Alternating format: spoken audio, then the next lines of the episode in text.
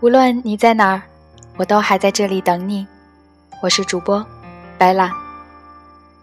今天要跟大家分享的是来自微信公众平台“经典短篇阅读”二零一五年八月十四号的文章。最恰如其分的友情是什么样？作者苏小阳。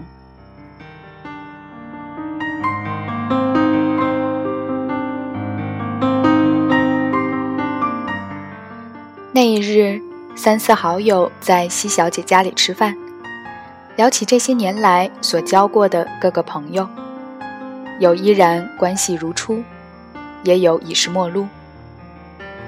聊至酣处，西小姐举起了手里的茶杯，来，谢谢你们，谢谢我们还是朋友啊，还能和十年前一样，想说什么就说什么。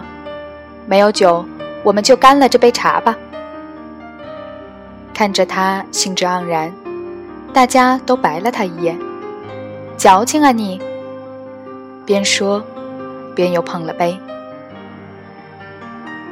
看着这几个人，都是以十年来记的友情，不禁心中也有些感慨。十年来，多少好友好的好，散的散。当真是如歌词里所唱，越长大。越孤单，或许是越长大，对朋友的筛选越苛刻。不是变孤单，而是我们对陪伴的要求更高。一起吃饭、逛街，可能还不是陪伴，还得能够一起讨论。成长的差不多，才更像是真正的陪伴。友情和所有关系一样。它的维系需要双方的努力和妥协，建立起一段相互信任、有爱的关系，需要许多事情的积累。可是毁掉一段感情，可能一句话就够了。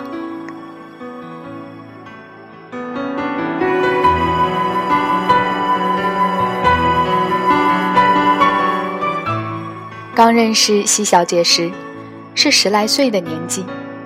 我和他臭味相投，才刚认识第二天，便出双入对，天天腻在一起，一起上课，一起吃饭，一起上厕所。男生常常无法理解女孩子的交情，怎么能好到连上厕所也要一起？那时所有人习惯于看到我们两个在一起，如果有一个不见了，旁人必然会问。另一个去哪儿了？我们也戏言，我的左手只牵你的右手。然而，可能一年半载后，忘记是发生什么小事，两个人闹得很不开心，又陆陆续续吵了几次。慢慢的，我们不再是黄金拍档，开始分开和其他人去玩。两个个性太强的人。又不能有一方镇住另一方时，便会像两只刺猬，一个不小心就划过界，剑拔弩张。有趣的是，当不再腻在一起后，我们的关系反而变得更好。本就互相欣赏的两个人，隔着距离，缺点就没那么明显了。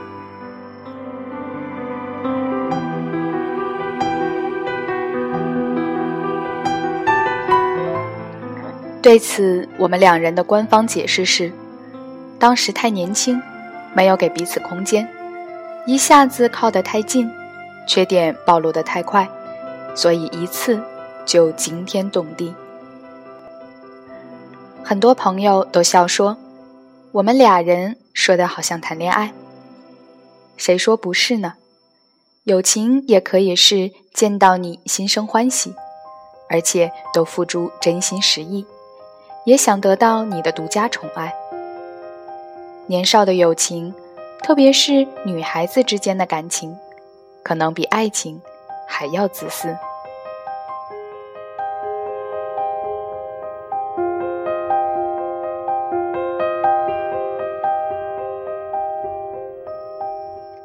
后来，我们考上不同城市的不同学校，遇见不同的人，经历不一样的事，但每一次见面时，却总有聊不完的话题，总能在彼此身上发现新的亮点。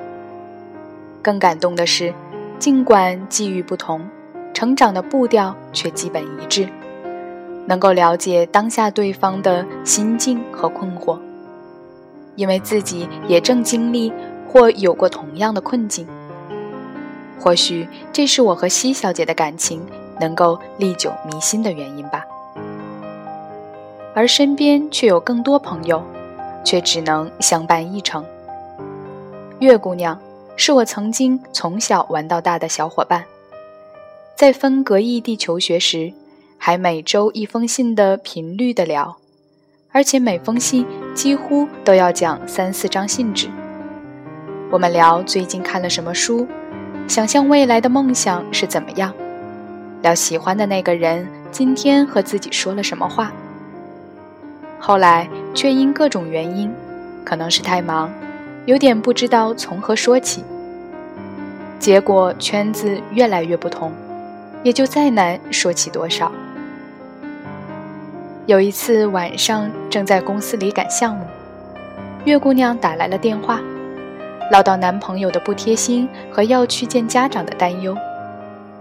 我正加班加到焦头烂额，也顾不上她小女生的心思，随意安慰了几句就挂了电话，也算是某种程度的敷衍吧。如今月姑娘只会偶尔和我说带孩子、公婆相处的事。我却难以和已是家庭主妇的她讲工作的压力。每次面对她的郁闷，只能简单宽慰几句。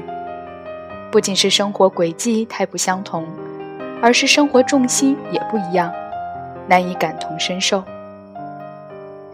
这是话不投机半句多吧？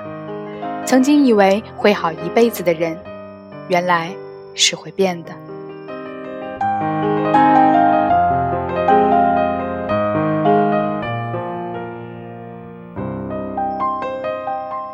这几年，很害怕看到久未联系的朋友突然问起“最近过得怎么样”这类问题。如果曾经是泛泛之交，回应下还好也过得去；但若是曾经的好朋友，这个问题却太过宏大。在分开后，我们缺席彼此生命中某些重要的时刻，也未能及时分享。如回你还好，可以，都觉得太过敷衍，太对不起当初的情谊。若要认真回复，却真不知从何说起。